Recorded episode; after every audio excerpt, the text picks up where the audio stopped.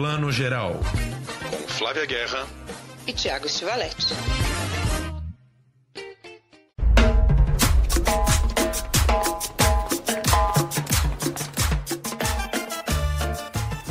Bom dia, boa tarde, boa noite para você que está escutando o Plano Geral, seu podcast de cinema e séries de TV. Hoje vamos falar bastante aqui do Festival de Berlim, que rolou todo online semana passada, durante apenas cinco dias. Eu e Flávia Guerra cobrimos, conseguimos ver uma boa parte dos filmes, filmes que, se Deus quiser, vão pintar aí ao longo do ano.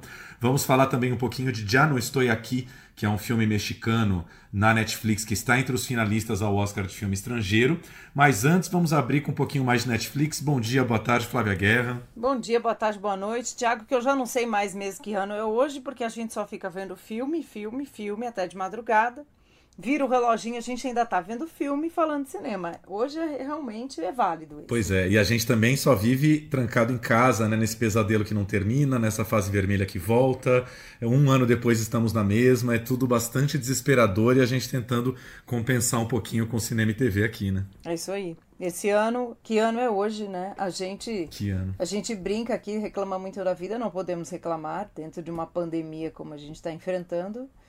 E o cinema acaba sendo uma não uma válvula de escape, mas um, um companheiro muito bom para todo mundo, né, nessa fase. Pois é, e o cinema em casa, né? Porque o cinema das salas, a gente sabe, a gente fala aqui porque é o nosso assunto, né, gente? É o que a gente cobre. A gente sabe que não é nem de longe o problema mais grave dessa pandemia, mas as salas de cinema, outra outro mundo aí que vai demorar mais ainda para se reerguer, mais uma vez fechado, a programação tentando voltar aí com alguns filmes bacaninhas, mas duas semanas totalmente fechadas. E né, a coisa, a coisa só volta para trás, 10 casas no, cabuleiro, no tabuleiro, a gente não sabe quando a coisa vai andar para frente, né? É, nós estamos brincando de eterno dia da marmota, né? Eterno, lo, né? Perdidos no tempo, um ano depois, literalmente, estamos aqui na fase vermelha.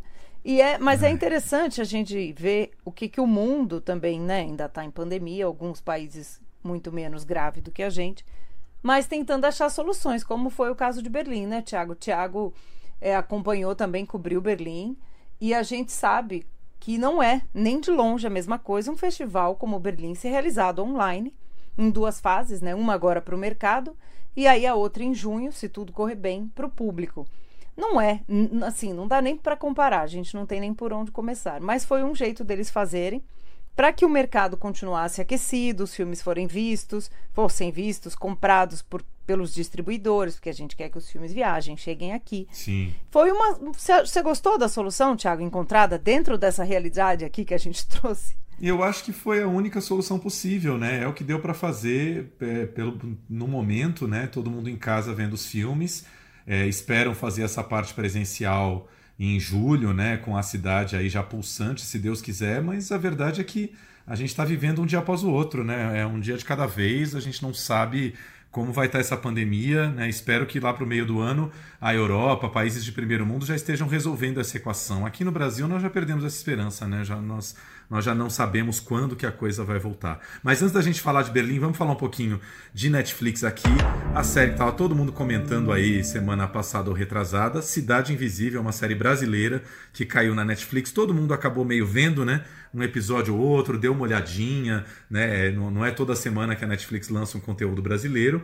E aí lançou essa série cujo showrunner, né, cuja cabeça é o Carlos Saldanha, um brasileiro que mora em Hollywood, né, que fez aí a Era do Gelo, Rio, e de repente lançou essa série maluca, quase que um policial envolvendo personagens do folclore brasileiro, Saci Pererê, Curupira e o time e a galera toda. Flávia Guerra, o que, que você achou dessa loucura toda? Olha, eu não terminei, vou dar uma de Glória Pires aqui, não posso opinar, por motivos de que Berlim começou, mas eu assisti os dois primeiros episódios. Eu sei que depois do terceiro e do quarto dá uma boa reviravolta na trama, né? Eu adoro a premissa de um ter mais séries brasileiras produzidas, né? Precisamos, não dá para só a gente ver série americana. Segundo, Saldanha é ótimo, adoro tudo que ele faz. Terceiro, a gente tem tanto imaginário realmente do folclore brasileiro, da nossa cultura, que a gente não explora. No cinema de horror a gente podia explorar mais, no cinema fantástico, né? Nessa série que mistura tudo. Então, assim, a premissa eu adoro. Se ele viesse fazer o pitching, né, gente? Pitching é a apresentação de defesa do projeto para mim, eu ia comprar. Então, eu curti muito. Eu ouvi de um tudo. Tem gente que curtiu muito, tem gente que achou que tem uma cara muito de novela para o seu gosto. Eu acho que tem que fazer. Eu acho que a gente tem mais é que fazer e assistir. E aí até chegar às preferidas, né? Se a gente não tem quantidade, não vai dar para fazer lista de preferidos das brasileiras, né? Há certas coisas no mundo que não foram feitas para serem encontradas.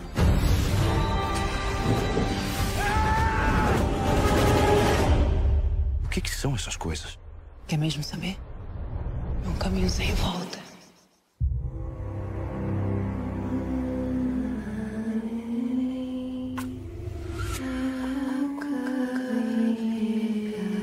Pois é, menina, eu fiquei também, ouvi comentários de todo lado, eu fico um pouco com o pessoal que não gostou, assim, não achei, não é ah, uma bomba, odiei ver, não, até gostei de ver, mas eu fiquei um pouco assim a série inteira com uma coisa me incomodando, o que, que eu não tô gostando dessa, nessa série, eu não consegui entender. Aí depois eu fui ler o Maurício Sticer, que falou na Folha, acho que essa semana, quarta ou quinta-feira, ele falou. E aí eu vi que ele estava meio do, do, na, na, mesma cabeça parecida, assim, tentando entender o que, que não tinha gostado. Aí eu entendi. É o que você falou. Eu acho um projeto interessante, ideia maravilhosa de pegar esse personagem do folclore, mas eu acho que a série peca um pouco na direção, um pouco pelo que você falou. Tem um pouco uma direção é, TV demais, talvez um pouco novela demais. Tem umas cenas absolutamente supérfluas ali, de um personagem contando pro outro o que, que aconteceu, o detetive lá, que é o Eric, o Marco Pigossi, conversando com a avó. E tem uma coisa de direção de arte ali, para mim, que não, não flui. Tinha que ser mais sinistro, tinha que ter uma fotografia mais pensada. E aquilo, para mim, de vez em quando vai um pouco para uma coisa novela da Record. Vou esculachar um pouco aqui, mas foi um pouco que eu achei. Esculachou. Tiago esculachou. Aumenta o esculacho, pan. É, eu entendo. na direção de arte, nos dois episódios que eu vi, eu acho a casa do personagem do Pigossi, né, a casa da mãe, vó dele, Sim. né, no caso, uma casa muito de novela, né? É, ela tem uma decoração de novela. Acho que a luz que entra é uma luz que me parece muito de novela. Depois eu sei que vai ficando um pouco mais dark, vai ficando mais fantástico. E Alessandra Negrini sempre agrega ao camarote, né? A Cuca os, eu vi todos os marmanjos aí dizendo Cuca vem me pegar nas redes sociais. E, e, e, acho interessante a gente brincar com isso. E, tu, e assim, né? Eu, eu tendo a, concordar com o que você disse sobre o visual. Sim. E acho que é isso, a gente tem que explorar. Os... Mas é isso, né? Tudo bem, Alessandra Negrini é um sucesso entre, entre o público masculino, mas até isso já é estranho você falar, né? Alessandra Negrini como Cuca. Você vê, tem muita coisa bastante estranha nessa série que eu acho que a fotografia e a direção não resolvem. E aí o Sticer tocou num ponto que, que a gente sabe que é isso que tem rolado muito com o padrão Netflix, né? Não é aqui falar, ah, o que a Netflix faz é uma porcaria, não é isso. Mas existe um padrão Netflix, existe essa, essa meio que obrigação de tudo que é produzido no mundo inteiro comunicar com o mundo inteiro, né? Então a equação que eles estão sempre tentando é, resolver ali é como fazer uma série de folclore brasileiro, Saci Pererê e Curupira, que comunique com o resto do mundo. Aí é que você não sente a total liberdade de criação que um filme brasileiro, né, feito ali de, de forma totalmente independente, vai ter. Eu acho que aí o Sticer ele pega até mais pesado que eu peguei. Ele chama ali a Netflix de um McDonald's das séries, né? Essa brincadeira de um McDonald's ser o padrão universal de tudo. Mas eu acho que é por aí que as coisas na Netflix às vezes ficam no meio do caminho, sabe? É, é ruim, não é? Você vai ver. Mas para mim falta uma pegada ali um pouco mais ousada, um pouco mais corajosa e quem sabe até um pouco mais nacional. Eu senti falta de um pouco mais de brasilidade na série mesmo. Entendo. Isso, essa é uma tendência, né, que Netflix tem de ser a. Eu chamo isso de cozinha internacional de hotel, né? Que é aquela cozinha de qualquer Sim, hotel exatamente. do mundo você pode comer. Que tem qualidade, né? Óbvio, Sim. né? Eu acho que tiveram séries brasileiras mesmo, falando das brasileiras, que eu adorei. Tipo, Bom Dia Verônica, eu adorei. Gostei mesmo. Então, assim, a gente não tá aqui falando mal da Netflix, hein, gente? A gente está analisando a série aqui em questão e é interessante a gente pensar isso tudo porque a gente pensava muito Netflix internacional, né? Agora eu espero que Netflix também venha fazer mais ficções, filmes também brasileiros, por que não? Sim. Né? né? Porque tem, Sim. a gente acabou de ver um filme que a gente vai falar aqui de Berlim, mexicano, que é produção original Netflix, né? E Sim. documentário. Então, é, é, é bom, né, discutir. Exato, que eles invistam que, que, eles invistam em coisas brasileiras que talvez tenham um público forte aqui mesmo, né, que não, não vá necessariamente viajar tanto, mas que encontre um público aqui dentro, né, já que é uma plataforma internacional, vamos fazer coisa bacana é, que tenha a ver com o seu público, né, que não precise ser tão é, tão global, né. Eu acho que a coisa do global às vezes pesa, um, pesa muito, assim. Onde o céu molha o chão, céu e chão gruda no pé amarelo, azul e branco. Eu não sei, não sei, não sei diferenciar você. É, eu espero que eles cheguem num momento. Tudo isso aqui é loucubração, viu, gente? Mas de ter várias linhas, né? Tem a linha prime time ali, do horário nobre, que vai ser esse universal. Tem a linha aqui do corujão de madrugada. Você vê na hora que você quiser, mas é, é quase como se fosse esse pensamento. E aí vai ser os mais autorais, mais obscuros. Né? Vai formando essa linha de produção. É, é o perfil né? corujão, o né? Não tem mais horário corujão, corujão porque é, cada um vê as exatamente. coisas no seu horário, é o perfil corujão. É, exatamente. gente como a gente acorda vendo o corujão, entendeu? E vai ver o, é. o, o, a novela né, à noite. Mas, Exatamente. Enfim. Bom, falando em Netflix aqui, queria deixar uma outra dica. É, lembrando, hoje a gente está saindo aí com o podcast dia 8. Na semana que vem, daqui a uma semana, dia 15, segunda-feira, dia 15 de março, saem as indicações ao Oscar, né? Todas as indicações, incluindo aí a categoria filme estrangeiro. A categoria filme estrangeiro, como a gente já falou aqui, além do documentário, soltou uma shortlist né, de 15 filmes, 15 filmes finalistas, que na próxima segunda nós vamos conhecer quem são realmente os cinco que ficaram na categoria. E entre esses 15 finalistas tem um filme irmão nosso latino-americano, mexicano, produção da Netflix, já está na Netflix para ser visto, que se chama Já No Estou Aqui. É um filme do Fernando Frias de la Parra, que é um diretor novo, e a nossa querida amiga Bruna Haddad, um beijo para ela, é, arrumou o contato do Fernando e ele mandou para a gente um recadinho comentando um pouco, para vocês entenderem. O, o Já Não Estou Aqui conta a história de um menino que mora em Monterrey, que é uma cidade do México quase mais ali na fronteira com os Estados Unidos, e ele é um menino pobre, né, tipo de classe baixíssima, que é, adora a cúmbia, uma, um tipo de cúmbia que eles chamam de Colômbia lá, porque a cúmbia é um ritmo colombiano que também pegou muito no México. E em Monterrey tem esse, esse, esse ritmo da Colômbia que pega muito. Ele é um grande amante da Colômbia e tem uma turma dele ali que, que acaba sendo meio que uma ganguezinha que flerta com a violência, enfim, assim como a gente tem no Brasil, né? O pessoal acaba né, mexendo com o tráfico e indo muito para a violência e para a criminalidade. E aí, enfim, ele acaba se envolvendo numa treta de gangue lá e por conta disso acaba tendo que fugir e vai para Nova York. E aí tem todo um pedaço do filme que é ele ali desenraizado, né? Um menino paupérrimo caindo em Nova York, tentando vencer na vida lá, mas claro, né? Sem condições nenhumas de conseguir fazer isso. Então vamos ouvir um pouquinho o, o, Fernando Frias falando um pouquinho pra gente um pouco sobre essa história da cúmbia, do sucesso da cúmbia no México. Oi Tiago, oi Flávia, desculpa meu portunhol, mas fico feliz de poder falar com, com as pessoas do Brasil. Eu amo o Brasil e eu espero que, que todos assistam. Já não estou aqui, na Netflix. A cultura Colômbia, a contracultura Colômbia, é, é o amor para o amor para a cumbia. É, você pode encontrar ela em todo o México, mas distintos tipos de cumbia. A cumbia, é, cumbia rebajada, a cumbia que, que soa mais devagar, uma coisa que só aconteceu eh, no Monterrey. Eh, o, o, movimento contracultural da Colômbia na periferia, que é um movimento eh, sem assim querer serlo conscientemente, é um movimento 100% de resistência, um movimento que, que através dos símbolos e significado criam identidade em resposta às coisas que eles vivem e de dia com dia na cidade do Monte Rei.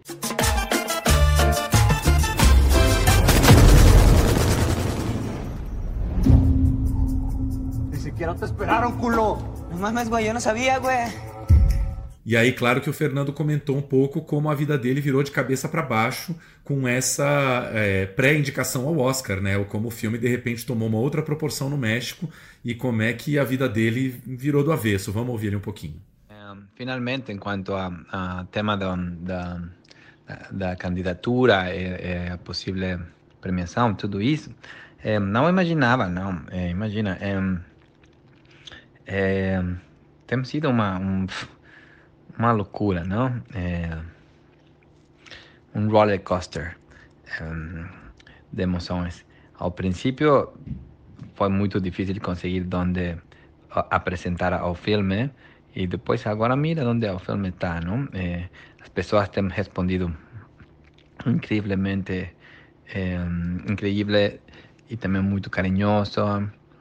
Si usted va para el Instagram do, do, da, do filme, da, Ya No Estoy Aquí, você pode um, olhar todos os desenhos que os fãs fazem para o filme e que esquenta muito nosso coração porque é uma coisa inimaginável de nenhum jeito, né? de jeito nenhum. Um, a gente está feliz. E agora sim, eu estou te mandando esta nota, mas estou agotado. É, muito, muito, muito cansado. É, são muitas entrevistas, muita coisa, mas é, com prazer que eu hago, que eu faço. E muito obrigado pelo, pelo interesse no, no filme. Um abraço grande. Pois é, Tiago, só dele ser pré-indicado já vira a vida de cabeça para baixo. Imagina se ele for indicado a finalista. É uma correria mesmo, deliciosa, né? Porque todo mundo quer ter essa correria. Então vamos assistir. Eu não assisti ainda. Vamos fazer essa lição de casa porque pois eu é. adoro quando a gente consegue é. ver antes assistam. É, é, é uma delicinha de filme que mostra uma realidade que ao mesmo tempo a gente não conhece, mas é tão próxima da nossa, né? Não tô, vou, vou, não sei se eu vou ser muito pessimista aqui, não tô com essa fé toda de que ele entre nos finalistas, né? Porque o Oscar né, tem outros filmes fortíssimos ali na parada. Mas, enfim, é, aquilo que a gente estava falando da Netflix, né, Flavinha? É, o filme está lá para ver, é, nunca vai estar tá ali entre os grandes destaques, não é a série da semana, não é o filme da semana, mas é um filme próximo da gente latino-americana que vale a pena ver, tá ali facinho para ver, né? 70. ¿Tienes outro lugar onde ir? Hello, well. Is there any way that I can take your photograph just like that? Hey, he doesn't speak English. É isso aí. Quando a gente acabou de falar de, de diversidade dos projetos da Netflix, é, é disso que a gente está falando. É disso que o é povo gosta. Aí. Vamos ver, né, projetos aí autorais de tudo quanto é país, inclusive os nossos, né, Tiago? Aliás, emendando aqui com o nosso próximo assunto, o, um dos candidatos dificílimos aí da gente encontrar no Brasil, mas que eu acho que tem grandes chances é o da Romênia, né, o Collective, que é documentário e é uma porrada, né? Passou no Festival É Tudo Verdade daqui. Conta a história aí de. Nossa, é, é, é uma história tão chocante, apesar. E, e, por ser real, talvez, é tão chocante, que é um incêndio, né? Que vem é quase como uma boate kiss ali na Romênia. E os jovens sobreviventes morreram não por causa da queimadura, alguns os que sobreviveram, né? Mas sim por causa de infecções bacterianas, porque o, o o desinfetante dos hospitais públicos né, da, da Romênia estavam diluídos num esquema de corrupção para ganhar mais dinheiro, diluindo desinfetante de hospital. É surreal e esse filme é muito bem realizado.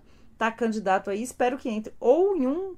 Bom, tá na categoria de melhor filme estrangeiro, espero, porque é um filmaço. Pois é, é o filme que ganhou É Tudo Verdade ano passado, né? Tá aí finalista do Oscar, não está disponível para ver no momento, se Deus quiser daqui a pouco entra, mas é, a gente vai falar um pouquinho daqui a pouco, né, Flavinha, do Urso de Ouro, que também foi da Romênia, e esses, esses filmes que mostram como Romênia e México e outros países vivem hoje problemas muito parecidos com o nosso, e aí, isso é um lado bom do cinema, de você às vezes levantar a cabeça, é, é meio que um consolo estranho, né, mas você pensar, a merda não é só no Brasil, né, tem merdas parecidas no mundo todo, aqui talvez seja um pouco pior que o bolsonarismo, mas mas tem, como você falou, né, é uma tragédia da Boate Kiss que aconteceu na Romênia, muito parecido por causa de descaso, por causa de corrupção, ou seja, né, estamos na merda geral, né? Você vê que o Thiago tá num momento muito, muito é, otimistão, né? De tá otimistão. Pessimista. Vamos falar de comédia, é... agora vamos falar de coisa boa. Não, gente. Eu sou... Ah, não, e como todo pessimista, eu só me acho um realista, né? Eu só tô enxergando a realidade como ela é, que não tá fácil. Todo pessimista se acha um realista, é isso, né? Vamos falar aí da Iogurteira Top Term, que tem um documentário sobre Vamos, vamos. Vamos falar um pouquinho agora do Festival de Berlim, então, que foi o primeiro festival desses três grandes europeus, né? Para só lembrando aqui, os três grandes festivais europeus: Festival de Berlim, de Cannes e de Veneza. Desde o começo da pandemia, o que, que rolou? Berlim, em fevereiro do ano passado, rolou normal. Nossa querida Flávia Guerra estava lá acompanhando em loco.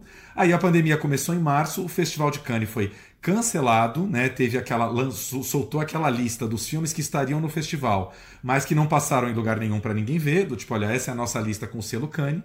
Aí depois, em setembro, teve Veneza, porque a pandemia deu uma baixa. Aí os italianos muito corajosos foram lá e fizeram o festival. Quase ninguém, acho que ninguém da imprensa brasileira conseguiu ir, não, porque né, os brasileiros entrar. não iam entrar. É. Exato. E aí agora Berlim, em fevereiro, um ano depois de pandemia, foi o primeiro a fazer uma edição totalmente online, menor, só para explicar. Normalmente esses festivais têm 10 dias, né, Flá? Com 20, 20, 22 filmes em competição. Berlim fez essa edição enxuta semana passada, segunda a sexta-feira, com 15 filmes em competição, cerca de 100 filmes na programação, de segunda a sexta. Um batidão ali, pá.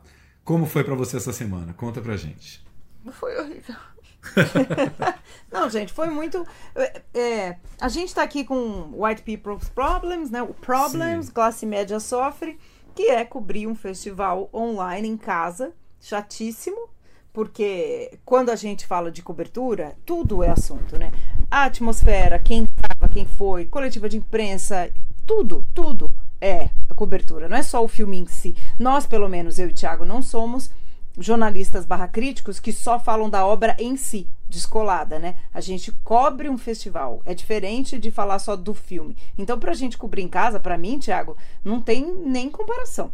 Por um outro lado, eu acho, como a gente abriu aqui falando, inteligente isso de passar para a imprensa e para o mercado. O mercado continua acontecendo, gente, só para explicar rapidamente tem o festival com as mostras de filmes. E aí, tão importante quanto, tem o chamado mercado. Cannes tem o mercado, Veneza tem, não é tão importante no circuito internacional como o de Berlim e Cannes. Por quê? Porque vão os distribuidores, compradores, coprodutores, todo mundo quer ver o produto do outro para comprar ou para entrar em coproduções internacionais.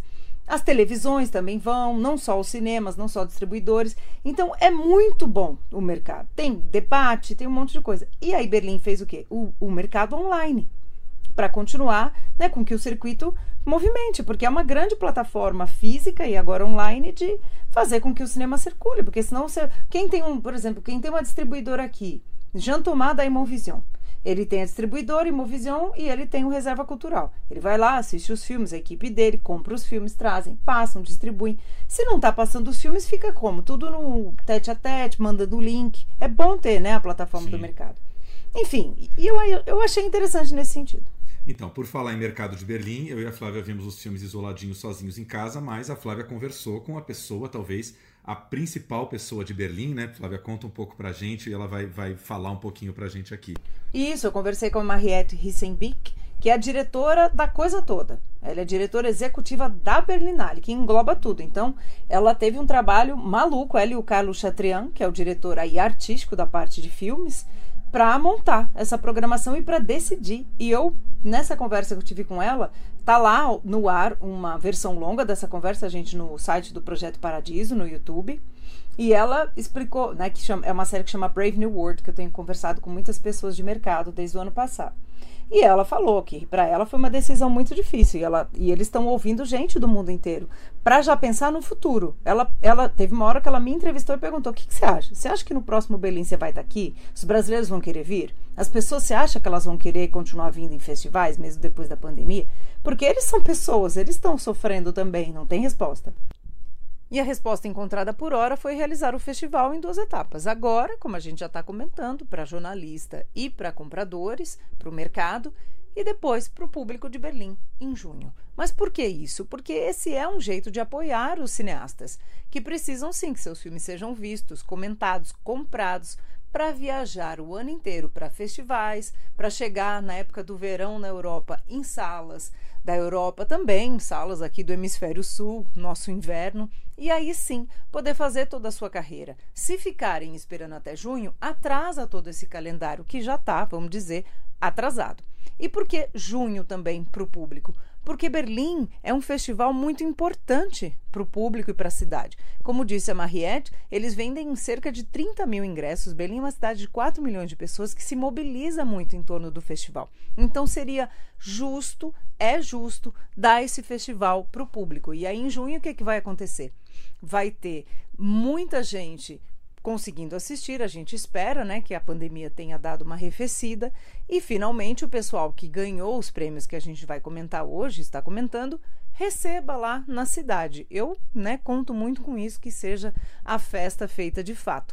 E também não podia esperar muito, porque logo em seguida vem outros festivais como Cannes, que ficou para julho, já foi adiado, né? Já foi de maio para julho e depois já tem Veneza no segundo semestre. Então não dava para esperar muito. Eu acho que foi uma decisão inteligente. É o que a gente estava comentando agora, né? Cada festival está tentando fazer do seu jeito. E eu acho que Berlim arrumou um jeito bacana e híbrido e misturado de acontecer agora, em plena pandemia, porque bem ou mal o que nós temos agora é o online, então né, é triste, não é um festival de congregação, não encontramos as pessoas, não discutimos os filmes, mas a coisa rolou. E, e a gente sabe isso também, né? Berlim é um festival que envolve a cidade, ao contrário de Cannes, que é só mercado, são só pessoas de cinema do mundo todo que vão para lá.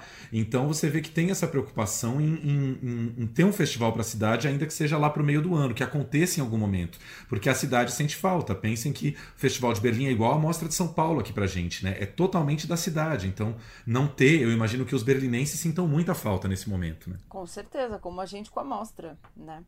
É. Então, é, faz parte do, do, do, da vida cultural da cidade. E eu acho, acho que é uma decisão acertada dentro desse né, cenário de pandemônia em que estamos.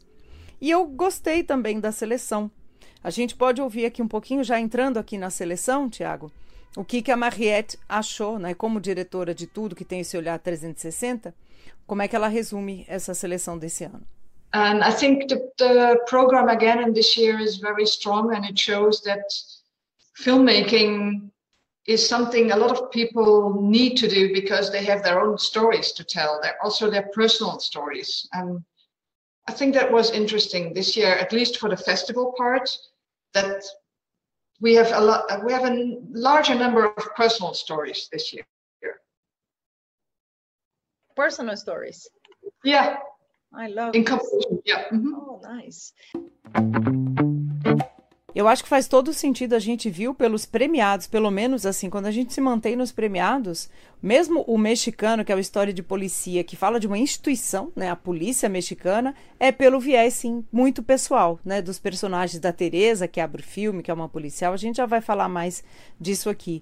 E até mesmo o que ganhou o Urso de Ouro, que é o, o Romeno, que trata a história de uma mulher, para falar de todo o estado de espírito do mundo contemporâneo. Então é disso que ela fala também, não é só histórias biográficas, mas que tem o ser humano ali, um, um personagem em face desse mundo tão complexo, né, Tiago? É, não, e já que você falou, Flavinha puxou esse gancho de personagens face ao mundo complexo, eu queria falar um pouquinho do nosso grande representante brasileiro esse ano, que foi o documentário A Última Floresta, do Luiz Bolognese, um querido amigo nosso. Bolognese é, é um roteirista, assim, dos melhores que a gente tem no Brasil, né? É parceiro da Laís Bodansky durante muitos anos, é roteirista de Bicho de Sete Cabeças, Chega de Saudade, é, Xingu, enfim, várias produções, e que há alguns anos tem começado a dirigir os seus próprios longas, e, e eu entrevistei o, o Bolognese semana passada para o site Omelete, né, para onde eu cobri também o festival.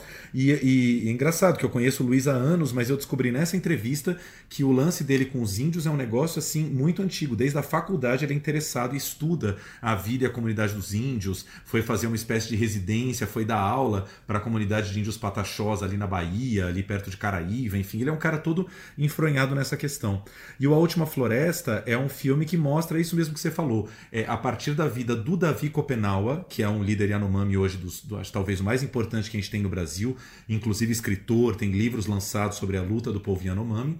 A partir do Davi Kopenawa, ele, ele fala sobre essa luta eterna e cada vez maior que eles têm contra os garimpeiros. Né? Hoje são entre 15 e 20 mil garimpeiros que ocupam as terras Yanomamis lá no, no, na região nordeste do Amazonas. E a partir disso, uh, só que o filme não fica só nessa questão política, ele também reencena alguns grandes mitos indígenas para a gente entender um pouco o pensamento indígena e como funciona a cabeça deles, para a gente não ficar só vendo de fora, né? Ah, os índios lutando contra os garimpeiros. Então vamos ouvir primeiro o Luiz comentando um pouco essa importância da mitologia indígena, a importância do mito para eles e por que, que o Luiz achou tão interessante filmar os mitos Yanomamis nesse documentário se o homem branco continuar entrando na floresta para mexer no minério que o Mama guardou lá embaixo, ele vai liberar a fumaça da, da morte. E essa fumaça da doença vai se espalhar. Um ano depois a pandemia vem, Nossa. porque o homem entrou na floresta lá na China e foi mexer onde não devia, né? Sim. Então é muito forte a sabedoria e tudo eles explicam. O saber deles, a ciência deles, ela vem através do mito. Isso que é legal. O que a gente define através de fórmula científica na lousa, na maneira deles contar, está nas narrativas, entre aspas, cinematográficas, ficcionais, dos mitos. O que são os mitos se não filmes maravilhosos? Se não filmes de fantasia, com começo, meio e fim, com conflitos, com personagens complexos. E é ouvindo o mito, enterrado no mito, impregnado no mito, que está a sabedoria de como eu devo agir eticamente, moralmente, né? o que eu devo fazer, o que eu não devo fazer, como eu devo me relacionar com a morte, com a vida, com o sexo, com os meus filhos. Está tudo impregnado no mito. E como é que o mito se manifesta para ele? Não é um território de exceção, como é para nós a lenda do Saci Pererê, a lenda do não sei o que, fica guardado numa caixa distante, no lugar das mentiras, das coisas falsas. Para os Yanomami, para a maioria dos povos nativos, se não todos eles, o lugar do mito é o lugar do dia a dia. Eles têm uma coisa muito bonita que eu tento trazer no filme, que eu tentei fazer no filme, que é o universo mágico e o universo do sonho não é separado do universo da realidade. Para eles, o que eles sonham tem o mesmo peso de verdade com o que acontece de dia. Sim. Então, as jornadas na noite para eles são jornadas muitas vezes difíceis, são jornadas de grandes aventuras. E eles acordam de manhã, às vezes exaustos com o que eles sonharam. E o que eles veem no sonho, eles acham que está ligado ao que está acontecendo no dia. É uma continuidade. Uri,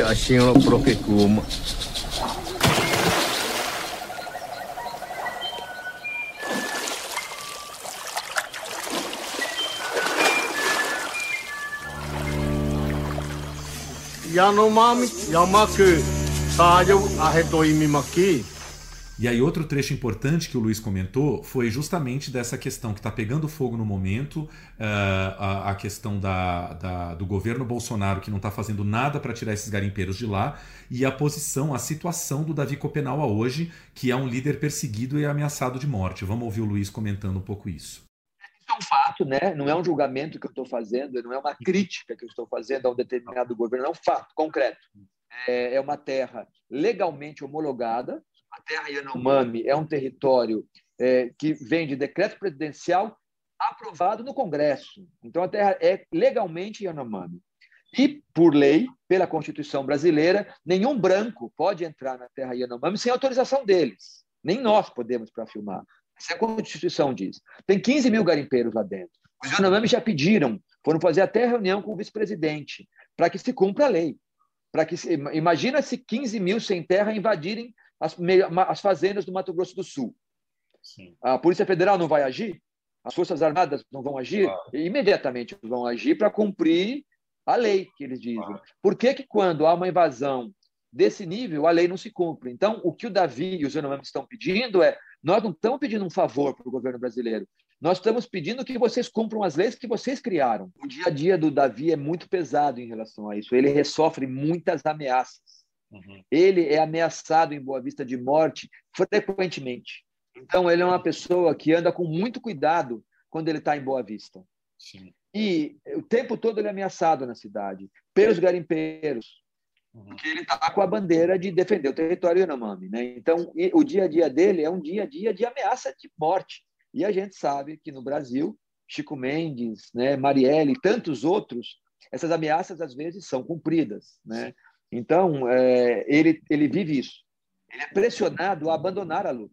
Os caras querem que ele fuja, que ele vá para os Estados Unidos, que ele saia daqui e vivem ameaçando. Então, ele é um guerreiro que está enfrentando uma situação muito difícil no dia a dia dele.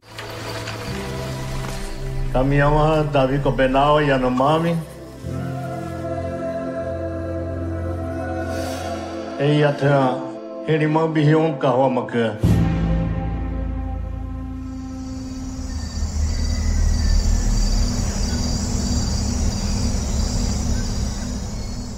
Bolognese é sempre muito contundente, né, gente? Lembrando que o Ex-Pajé, um outro filme dele, foi muito bem sucedido também. Também trata, né, da temática indígena.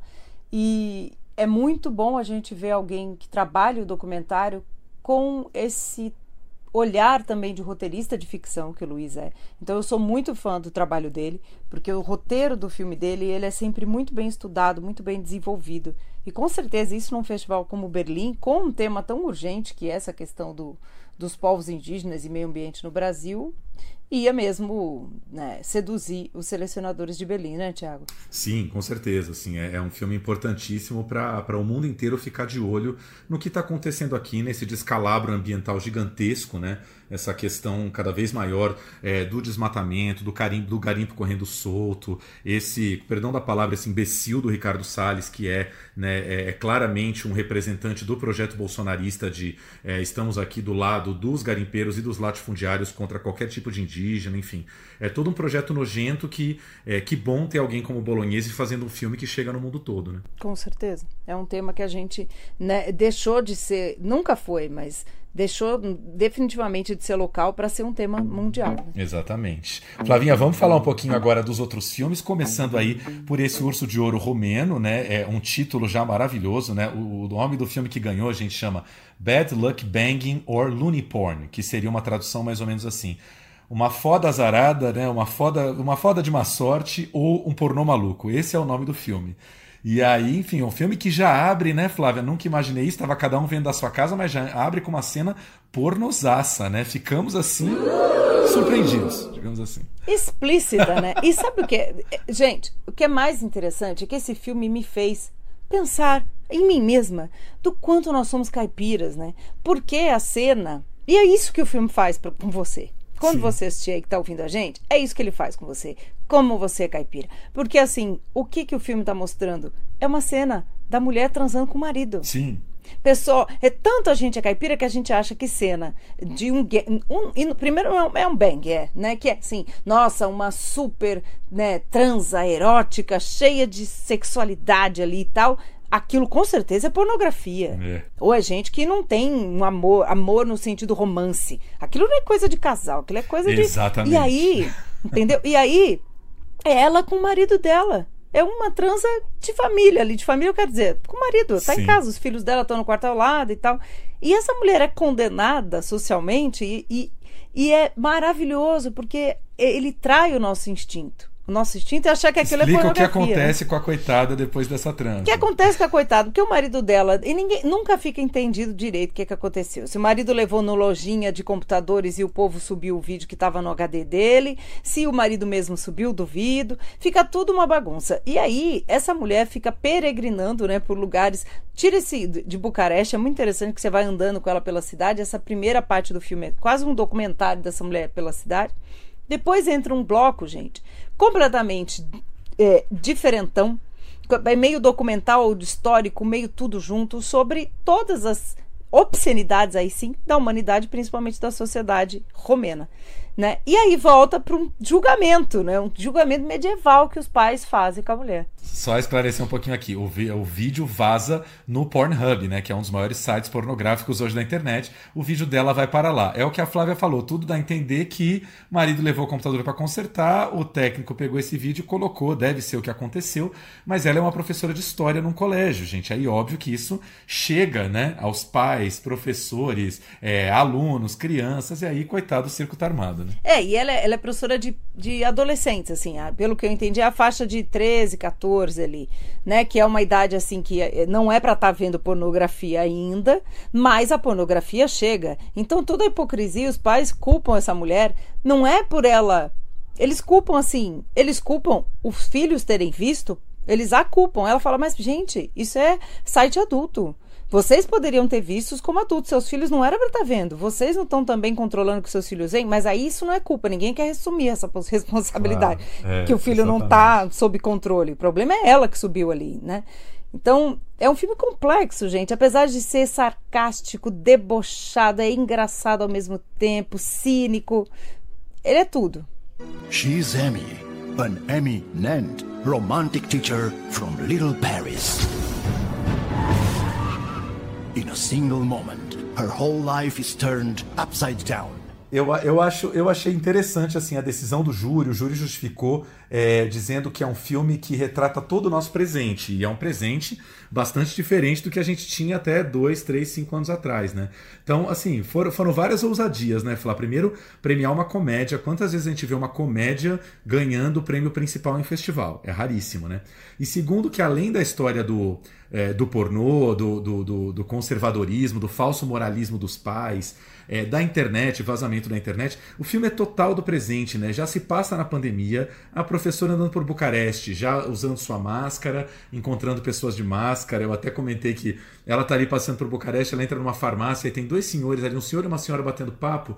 Aí aquela cena que a gente já viu até no Brasil, né? Uma hora a senhora tira a máscara para continuar falando, aí vem o farmacêutico, senhora, coloca a máscara de novo. Porque assim, esse mundo novo que ninguém sabe muito como lidar com as máscaras, com isolamento. É, é, é, o filme retrata o presente de uma forma muito forte contundente, né? É, isso não estava no roteiro. O diretor apresentou, aliás, eu estava lendo isso, acho que foi na crítica da Variety, alguma dessas revistas internacionais, de que ele apresentou esse projeto no mercado de Berlim do ano passado.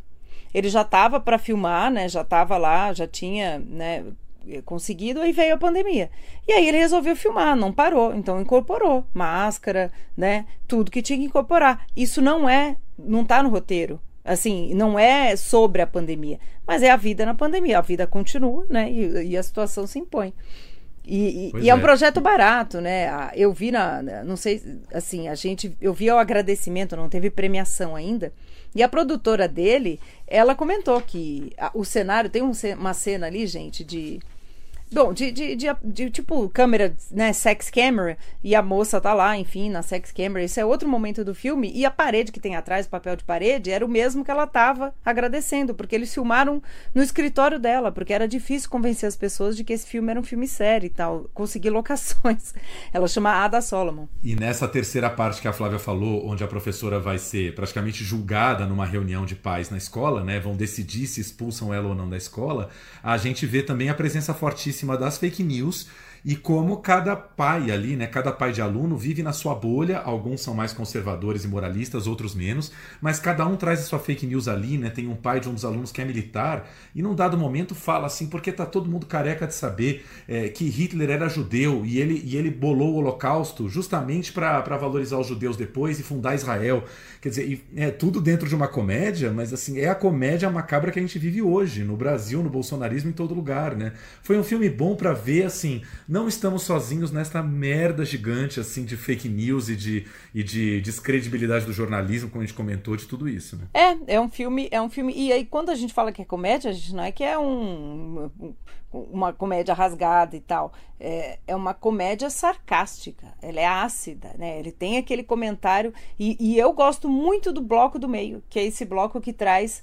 É, não vamos ficar dando spoiler aqui do filme, viu, gente? Mas assim, traz imagens históricas para mostrar como as instituições democráticas são muitas vezes autoritárias, né? O exército, a igreja, a própria sociedade que deveria né, prezar pela democracia. Sim. E aí o que, que é obsceno? Aí tem uma cena que me marcou muito, que tem crianças numa cena documental, é um vídeo. Acho que alguém está fazendo com sua câmera de vídeo, um bando de criança cantando "Deixe as crianças irem para a guerra" e corta para os pais indignados que elas estão vendo Pornhub. Né? Não é Pornhub que eles estão indignados, vendo o vídeo da professora no Pornhub.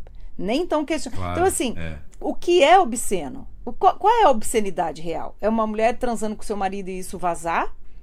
Ou é tudo, tudo isso que é pornográfico? A gente acabou de falar do Collective aqui. Obsceno é isso, diluir o desinfetante do hospital, entende? Claro. É, não, essa colagem do meio, ele vai elencando assim uma série de piadas, a maioria piadas políticas sobre a história romena, que vão mostrando o ridículo social, a hipocrisia, né? O jogo hipócrita do poder. Eu lembro de duas piadas maravilhosas. Uma que ele diz que um jornal romeno, assim que terminou a Segunda Guerra, saiu no dia seguinte com duas primeiras páginas, né? Uma primeira página que dizia Viva Stalin e outra que dizia Heil Hitler. Quer dizer, né? Você vê como, né, até naquele momento, a imprensa ali com medo do que poderia acontecer, jogando para os dois lados, querendo agradar os dois lados, né? E outra que é macabra de escutar, que é uma informação assim que eu achei é, uma loucura saber isso, que na queda, não sei se foi na época da queda do Nicolau Ceausescu ou do, os, os, os militantes que lutavam contra o Ceausescu é, foram perseguidos pela polícia um dia, houve morte, tipo, eles estavam sendo massacrados, eles fugiram, tentar, tentaram entrar na catedral da principal praça central de Bucareste e a igreja fechou as portas, do tipo, né, comunista aqui não entra, né, comunista não, no caso, mas enfim, né, tipo, ninguém vai, ninguém, ninguém é vai anticomunista, né, porque anticomunista foi em 89, né? Exatamente. É. Anticristãos, né, anticristãos não entram aqui. Então, enfim, esse papel muito dúbio da igreja, né, na história da Romênia e do mundo inteiro. Enfim, um filme muito inteligente, foi uma escolha ousada. É, e a cara de Berlim, eu acho, porque é, um, é o Berlim é esse festival que premia filmes esquisitões. O ano passado, que foi o iraniano, que tem uma narrativa mais tradicional, clássica, também é um filme pesado, que discute aí a pena de morte. Então, assim, é a cara de Berlim, a cara desse momento, como disse um dos jurados quando anunciou o prêmio, é o Zeitgeist do mundo desse momento. Sim. E ousado também. Vocês verem que nós estamos falando de um filme que começa com uma cena de sexo explícito. Quer dizer, sexo normal, né? Que é explícito. Assim, gente, pausão, boquete, tem de um tudo, tem vagina, tem olha ousadaço, assim. Nunca, assim, não esperava, assim, Berlim, um filme abrir com essa cena, mas é delicioso, assim. É, delicioso ver quanto a gente é caipira. É isso. Exatamente. Ó, depois eu que tô pessimista, hein? Vocês estão vendo que a Flávia também tá meio amarga aqui. Tô meio caipira, tô pensando aqui o quanto a gente é caipira. Porque não é pela cena em si, é pela hipocrisia claro. e o quanto a gente já associa um sexo desse com pornografia Claro. Né? E não como. Mas né? tudo, tudo, mas tudo é um tratamento, né? E é isso. Esse filme, você vê o, o a, em cinema nunca é o que é mostrado, é sempre como é mostrado, né? E um diretor talentoso como o Rado Yudi, que é o romeno aí, diretor desse filme, embalando esse, essa cena dentro de toda uma sátira cheia de, de sarcasmo, ironia e tudo que vem do filme depois, quer dizer, não é pornografia, né? Não é. Estamos tratando de algo muito maior aqui no qual o sexo e o falso moralismo estão envolvidos, né? Genial, é genial. É um filme muito cerebral, não é aquele que você vai sair emocionado, chorando e tal, né? É, mas é. Até porque é uma comédia. É. Mas é, mas é um filme muito, muito perspicaz. Eu, eu gostei dessa decisão. Pois é. Agora, Flavinha, a gente comentou também muito aqui justamente esse efeito da pandemia na seleção, porque assim, o que, que a gente sentiu em Berlim esse ano? Houve um, um pequeno número de filmes ali que provavelmente já foram filmados durante a pandemia, né? Talvez já tendo seguir, que seguir todos os protocolos né, de isolamento, e uma boa parte também filmado antes, como foi o caso do filme do Bolognese, enfim, filmes que né, a gente sabe que cinema é um negócio que demora, então filmes que podem ter sido rodados até 2019, começo de 2020, e depois foram apenas finalizados na pandemia. Mas a pandemia já deu as caras, né? Em alguns filmes que a gente comentou, por exemplo, um filme húngaro que a gente gostou muito, chamado Forest, I See You Everywhere, do Benz Fligalf, que é um cara super talentoso, cria de Berlim, que é um filme, lembra um filme do Dogma 95, né? São sete histórias curtas todas em ambiente interno, ali dentro de apartamentos, né? Parece um filme feito claramente agora durante a pandemia. É, o próprio filme japonês que venceu o grande prêmio do, do júri, né? É, a Roda da Fortuna e da Fantasia, esse nome maravilhoso. Também é um filme de pouquíssimos personagens, no máximo dois ou três personagens conversando. Isso foi um pouco uma, uma constante, né? A gente viu Claro, né, tempos de pandemia não dá para ficar fazendo muitas cenas de, de crowd, né, de multidão. Vamos fazer as, o, o, cinema do tete a tete, do um a um. E o quanto isso na mão de um bom diretor pode ser bom cinema também, né? É, com certeza. Eu acho que essas histórias foram pensadas antes da pandemia porque, como disse até a Mariette para mim também, é, o cinema independente demora para ser feito porque ele demora para conseguir dinheiro. Então, essas histórias foram pensadas antes, né? Não é que pensou, não deu tempo de pensar a partir de março, filmar e finalizar. Mas eu acho que o jeito encontrado para se filmar com certeza os que foram filmado nesse, filmados nesse ano foram mais econômicos mesmo. Acho que você tem razão. Ai, sé sério, eu achei que o húngaro, principalmente, eu achei que o húngaro, para mim, é claro, né? Talvez o Fligal tivesse ali dois ou três projetos, mas aí ele falou, cara, esse é o que dá para fazer agora, porque pode ter sido um filme filmado ali entre abril e maio de 2020, enfim, já tendo feito, sido feito durante o ano passado achei um filme, um projeto bem pandêmico ali. Claro, com certeza. Eu acho que muita coisa vai vir nesse sentido também, né? O cinema, o cinema independente tem, tem várias vertentes aí que a gente vai observar o que está acontecendo, né? Sim. E, e, eu acho, acho uma, eu, o Forrest foi uma das minhas, foi um dos filmes preferidos meus dessa seleção, talvez o preferido, e deu o, o, o prêmio de melhor atuação coadjuvante para a atriz que abre o filme. Ela chama Lyra Kieslinger. E, e, isso é um dado importante, gente. Berlim aboliu o prêmio de melhor ator, melhor atriz. Agora é assim: melhor atuação, performance, pra seja para quem for. coadjuvante e principal. Eles introduziram o coadjuvante, que não existia, e tiraram ator e atriz. Ficou uma coisa só. Mas nessa primeira edição também foi uma mulher que ganhou melhor atriz, a Maren Eggert, por I'm Your Man, que é um filme alemão também, que eu adorei também. É meio uma comédia, né? Uma outra comédia aí. Ich würde Ihnen empfehlen, die Gelegenheit zu nutzen, Dr. Felser. Sie werden erstaunt sein. E muita gente comentou também essa né, pequena ousadia do júri de, como você falou, não tem mais o gênero, mas foram premiadas duas atrizes e nenhum ator, né? Também foi uma, um lance bacana do júri, né? Você fala, quem ganhou ator em Berlim Homem? Ninguém. Foi uma atriz principal e uma atriz coadjuvante. Foram duas mulheres premiadas, né? É isso aí. Mas não é cota, hein, gente? Porque assim, eu, a gente até brincou durante essa semana, ah, acabou para os atores, nunca mais eles vão ganhar. Os homens estão excluídos, né? Não é assim. E aí eu brinquei com o Thiago que tá tudo sob controle, porque o diretor do melhor filme é homem e melhor direção também foi para um homem. Ainda tá tudo. Tá tudo sério. Eu acho que a gente tá virando minoria, brincadeira, hein, gente? Assim, eu acho um absurdo o que tá Deus, acontecendo é nos festivais, tô brincando aqui. Mas, enfim, foi essa surpresa. Eu também adorei o filme do, do, do Fligalf, assim, porque é um filme é, é quase como se fosse, né, um histórias que poderiam ter sido encenadas nos palcos, né? Poderiam ser histórias de teatro, diálogos, histórias muito pesadas, como é típico do cinema húngaro, né? Conflitos doloridíssimos ali de pai e filha, né? Uma, uma, um senhor que está para morrer e a gente logo entende que a mulher dele já está tendo um caso com o filho dele, né? Uma história absolutamente é, assim genial de uma mãe que é cristã radical, que não quer que o filho brinque de RPG com os colegas, e o menino descasca a mãe e fala assim: "Mãe, você fica falando dos meus personagens e Deus é o quê? Deus também é um personagem". O menino já é um ateuzinho ali de, de 14, 15 anos. Enfim, uma dramaturgia muito, muito, muito condensada e, mas como bem disse a Flávia, que também é muito cinema, não é porque é, é apartamento e câmera no rosto dos atores que deixa de ser cinema, né? As cenas são fortes, são puxadas, tem surpresas, né? tem planos inesperados ali, quase de fantasmas que aparecem, tem coisas incríveis no filme. Incríveis. É, e é isso, gente. Quando, quando a gente diz, ah, histórias dentro de um lugar só, né? O Icaro, dois personagens dialogando, fala, ai, que novela. Pelo contrário, não tem decupagem de novela, não tem plano e contraplano em cima do ombro, não, não tem trilha sonora, praticamente nada. É seco, mas ao mesmo tempo você não tira o olho da tela. E não é também teatral, aquela câmera estática de longe, teatral. Não, é uma, uma câmera que está ali no poro do ator. E ao mesmo tempo você não se cansa. É, é, é muito bem dirigido. Eu até acho que podia é ganhar a melhor direção que foi para um outro húngaro, né, Tiago? Sim. É, eu vou anotar aqui, já é a segunda vez que a Flávia fala mal de novela, tá? Vamos deixar claro, quem conhece a gente sabe. Eu sou noveleiro, a Flávia não, então toda vez que ela quer chuchar o filme, ela fala que é de novela. Tô anotando aqui, hein, Flávia? É isso aí, é isso aí. E o Tiago, toda vez que quer chuchar, fala que parece cinema italiano, entendeu? Mentira! Não falo isso que é absurdo, falo bem de vez em quando, bem de vez em quando. Não, eu falo apenas que o cinema francês é melhor que o italiano, e você sabe disso, e todo mundo sabe, gente. Isso é uma, é, isso é uma verdade universal, francamente. É. Tá difícil de defender.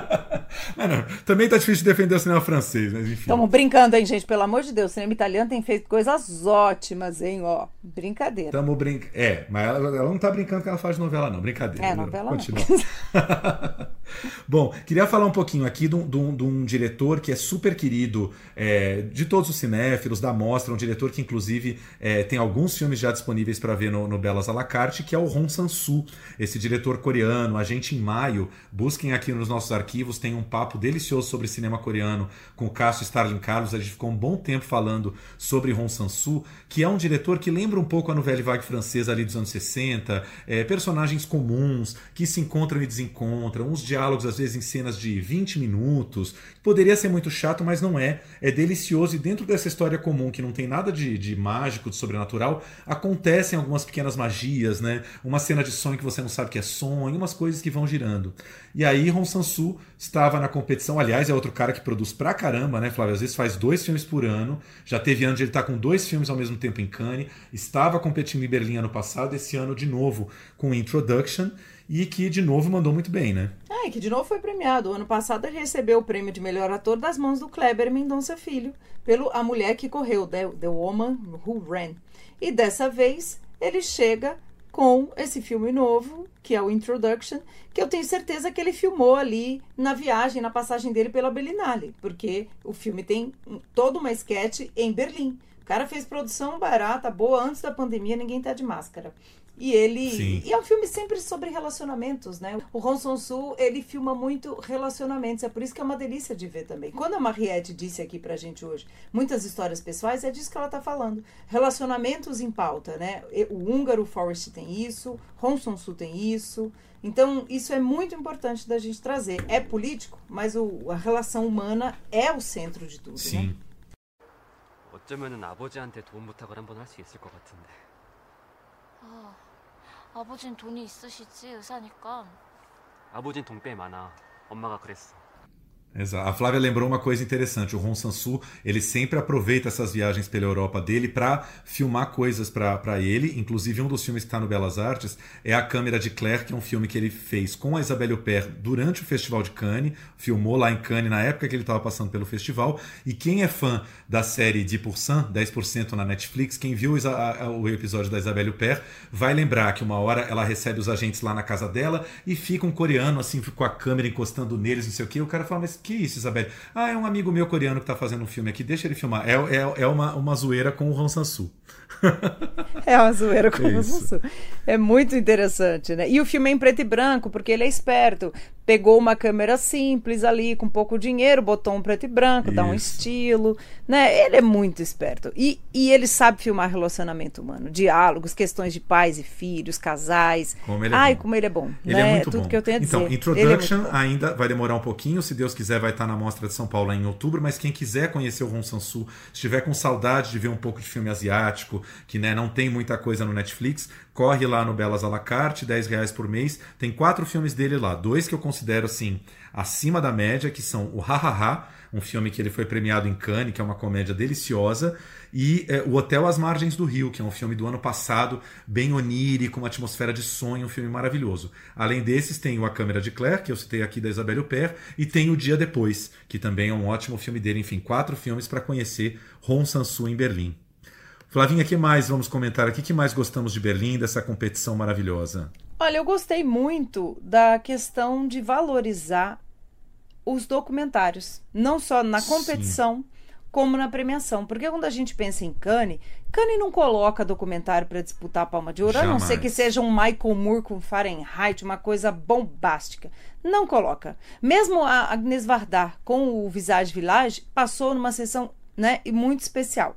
Então, eu acho que a gente, e aliás, Visage Village passou na competição de documentários.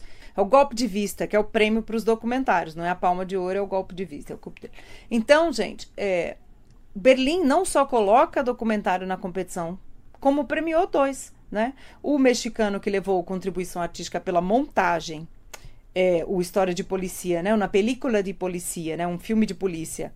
Sim. Tem, isso, é um documentário que achei bem interessante no formato.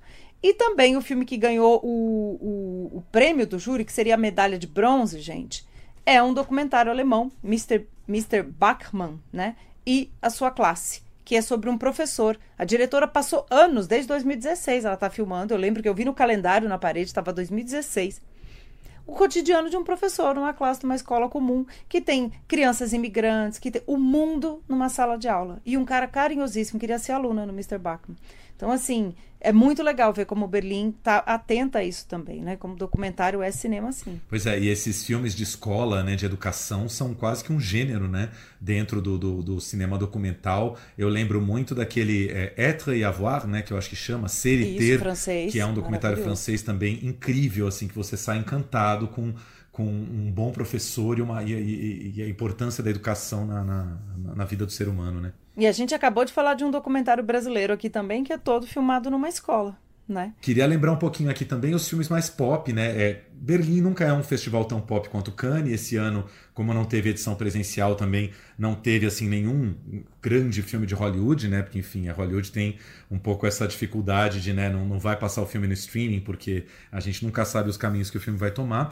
Mas teve pelo menos dois filmes aí que a gente comentou durante a semana. Um é o Tina, o documentário da Tina Turner, que vai estrear agora no fim do mês na HBO, 27 de março que é um documentário também, né, esteticamente nada demais, não é ó, puxa, um documentário inovador, mas que refaz a trajetória da Tina Turner, que é, é uma figura que hoje está bastante já assumida, né? Ela está com 80, 81 anos, né? Já já sumiu dos holofotes faz tempo, mas o documentário recorda com toda a veemência ali esse, esse período conturbado de violência, é, de, de relação abusiva e violência que ela sofreu do Ike Turner, do primeiro marido, e como a Tina conseguiu muito antes desse grande movimento feminista de hoje é, construir uma carreira solo e virar um nome uma estrela fortíssima depois do marido, né? Do tipo, de, demorou, foi sofrido, mas ela conseguiu desvencilhar o nome dela do nome do Ike Turner e construiu uma carreira maravilhosa e encontrou um marido maravilhoso depois. Enfim, ela conseguiu refazer a vida depois de um grandíssimo perrengue, né? Uma mulher que sofreu tudo que a gente pode imaginar, né?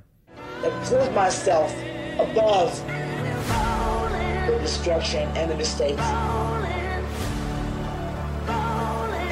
for you. É, eu achei muito interessante a abordagem do filme, porque ele é uma contradição em si. Porque ele passa um bom, bons momentos do filme criticando o quanto a Tina a vida inteira teve que ficar respondendo sobre a violência que sofreu. Porque o Ike batia nela, ele era um marido altamente abusivo. E ao mesmo tempo, o filme tem como um dos motos principais ela ter conseguido superar isso. Então, assim, é uma, é uma espiral muito interessante que o filme faz, né? Mas é assim, a declaração, a pensata dela definitiva sobre esse assunto. definitiva. Então, é, é, ele é um filme interessante nesse sentido. É, não, eu super concordo com você. É que aí é o que. É, bom, você sabe melhor do que eu. Assim, até os documentários precisam de, de roteiro e de narrativa, né? E realmente o grande fio narrativo da Tina Turner, ainda mais é, na linguagem americana, é esse, esse rolê da superação, né? Realmente é o, é o fio narrativo que, que muitos documentaristas pegariam para contar a história de Tina Turner, né? dessa, dessa grandeza da superação. E muito triste ver realmente o quanto, é, principalmente em televisão, né? quando ela dava entrevistas para a TV, o quanto as perguntas eram muito rasteiras, né? o quanto é, os, as apresentadoras e apresentadores ficavam em cima dela é, contando, dando notícias do Ike Turner, o que estava acontecendo com o Ike naquele momento, e o Ike foi preso por causa disso, e o Ike se envolveu com drogas tal. Imagina pessoa, uma pessoa ficar te dando notícia do ex 25 anos depois em, é, em televisão, a questão, né? A questão é que, assim, é, o, o, momento do machismo, o machismo era muito mais tolerado, né? Muito menos discutido. Então, é, trazer isso à tona sempre era uma estratégia rasteira, como você falou, de audiência, apenas de fofoca. Ninguém estava de fato ali preocupado com a Tina de fato ou em enaltecer. Enaltecer não, mas reconhecer toda essa volta por cima e toda a artista que ela já era e conseguiu achar o seu caminho correto depois Sim. que se livrou de um abusivo. Não era esse o propósito. Esse é o propósito do filme. Eu brinco aqui com uma contradição, mas o filme é, tem esse propósito. Essas entrevistas só criam manchete.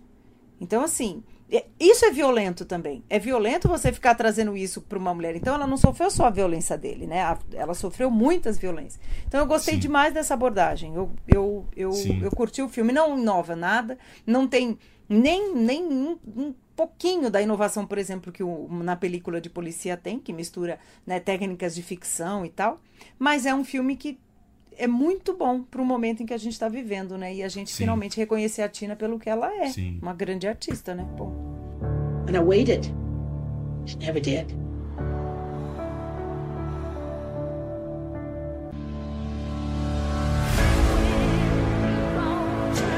I'm a girl from a cotton field. Não, e é interessante, né, Flávia, isso que você está falando, porque assim, é, não dá para esquecer, enquanto a gente vê o comentário, que Tina Turner era uma mulher, é uma mulher negra, né? E hoje, com tudo que a gente tem discutido sobre minorias e, e identidade e opressão das, dos grupos dominantes, é claríssimo ver, o ponto um, isso que você falou, né? Uma, uma, uma mulher assombrada pelo machismo o tempo todo, é, é desde a época da, da violência sexual, e também não dá para esquecer que a sociedade americana é parecida com a brasileira nesse sentido, né? É uma cantora negra e não uma cantora branca que tentou sair em carreira solo. Então, assim, hoje a gente lembra dela como a cantora solo de sucesso, mas o documentário nos relembra o quanto foi difícil, o quanto ela, ela, ela teve que ter, é, ter uma via crucis ali de participação em programas ruins de televisão, ela, ela ganhava pouco dinheiro, enfim, ela não tem, não tinha o poder que, graças a Deus, hoje uma Beyoncé e uma Rihanna têm, né? Beyoncé, hoje a maior artista negra do showbiz americano, e é uma mulher poderosa, dona do seu nariz, que cuida da sua carreira. Não era assim nos anos 80, né? Não, mas a Tina abriu muito esse caminho para elas, e é isso que eu acho que é Exato. é importante no filme. Exato. Agora, para terminar, acho que a gente precisa falar de um outro filme que ainda não tem, tem previsão de chegar no Brasil, mas vai chegar em algum momento, que é um filme que chegou quente do Globo de Ouro agora, que é o The Mauritanian, o, Mari, o Mauritano, do Kevin McDonald que é o filme que deu o Globo de Ouro a Jodie Foster no domingo retrasado e também rendeu uma indicação de melhor ator drama para o Tahar Rahim, que é um, um, um, ator francês de origem árabe, vivendo esse cidadão mauritano que foi um dos maiores escândalos da, da prisão de Guantánamo, né? essa prisão americana que levava ali o pessoal árabe a ser detido e ficava anos preso sem nenhuma acusação formal feita, simplesmente porque o governo do George W. Bush queria colocar as pessoas lá é, com raiva dos atentados de 11 de setembro, passando assim pelas barbas da justiça americana, bem longe dos olhos da justiça americana. Esses prisioneiros eram mantidos ali durante anos e esse mauritano é, do filme foi um cara que lançou um livro chamado Diário de Guantánamo que virou best-seller e aí saiu esse filme. Flavinha, o que, você achou de The Mauritanian? Eu gostei. É, e é, a ironia aqui é que Guantánamo é em Cuba, né? Então ele até ironiza isso quando chega lá, né? Por que Cuba? Vocês odeiam Cuba, ele diz isso, né? E eu gostei do filme. Eu acho que assim, os dois primeiros terços, eles são um drama comum, um thriller político, né, de advogado, vai advogado, volta advogado, prisão. É, é bem comum, a linguagem é bem comum, muito bem realizado, extremamente bem filmado, reconstituído. Kevin McDonald é muito competente, né? Ele dirigiu O Último Rei da Escócia, é documentarista também. Mas o terceiro, né, a terceira parte ali, o terceiro ato me pegou, porque aí é onde o filme entra mesmo naquela espiral psicológica do, dele, né, e ele mostrando todos os horrores que, que sofreu. Então ali o filme me ganhou muito e é um filme é sempre importante, né, trazer esses temas assim. É um cinema americano muito bem realizado. The U.S. government is holding upwards of 700 prisoners at Guantanamo. Since when did we start locking people up without a trial in this country? That's a lot of case files. The prosecution won't show us the evidence they have against you. It's all redacted. You got a problem, take it up with the government. All my time here, I've been told you are guilty.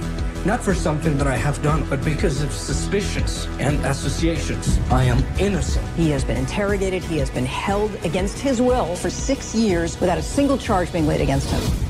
É, então, a, a, história do Muhammad Slahi é, é uma loucura, porque é, ele, foi, ele, ele, foi associado à Al-Qaeda de uma maneira assim totalmente tortuosa. Ele tinha um primo que trabalhava para a Al-Qaeda, né? E, e, uma vez o primo ligou para ele é, do celular do próprio Osama Bin Laden, e por conta disso é, já, já criou-se ali uma, um link, uma, uma conexão. E depois o Mohammed emprestou um dinheiro para o primo, que também o governo americano entendeu que esse dinheiro estaria sendo encaminhado para a Al-Qaeda. Por conta disso, dessa, dessa acusação nunca montada formal, formalmente pelas vias legais, o Mohammed passou nada menos que 14 anos na prisão, não apenas na administração do George W. Bush, mas também na do Barack Obama. 14 anos perdidos de vida. Né? Foi torturado, foi. foi é, é, como é que eles usam a, a, expressão? Lá teve humilhação sexual, umas soldadas femininas é, fazendo sessões de humilhação sexual, enfim, torturas de todos os tipos para arrancar dele uma confissão que, obviamente, até vem, né? Porque é tanta, é tanta tortura que uma hora a pessoa cede, mas enfim, é, depois de muito tempo é que essa advogada, vivida pela Jodie Foster, conseguiu provar a inocência dele. Jodie Foster, gente, de cabelos brancos pela primeira vez. Jodie Foster é uma pessoa que sempre me emociona. Aparece na, na tela, eu já lembro de Acusados, Silêncios Inocentes, tudo. Aí ela de cabelinho branco agora, assim, é tipo, parece que é mais uma etapa de vida cumprida. Eu fico, assim, emocionada, juro por Deus.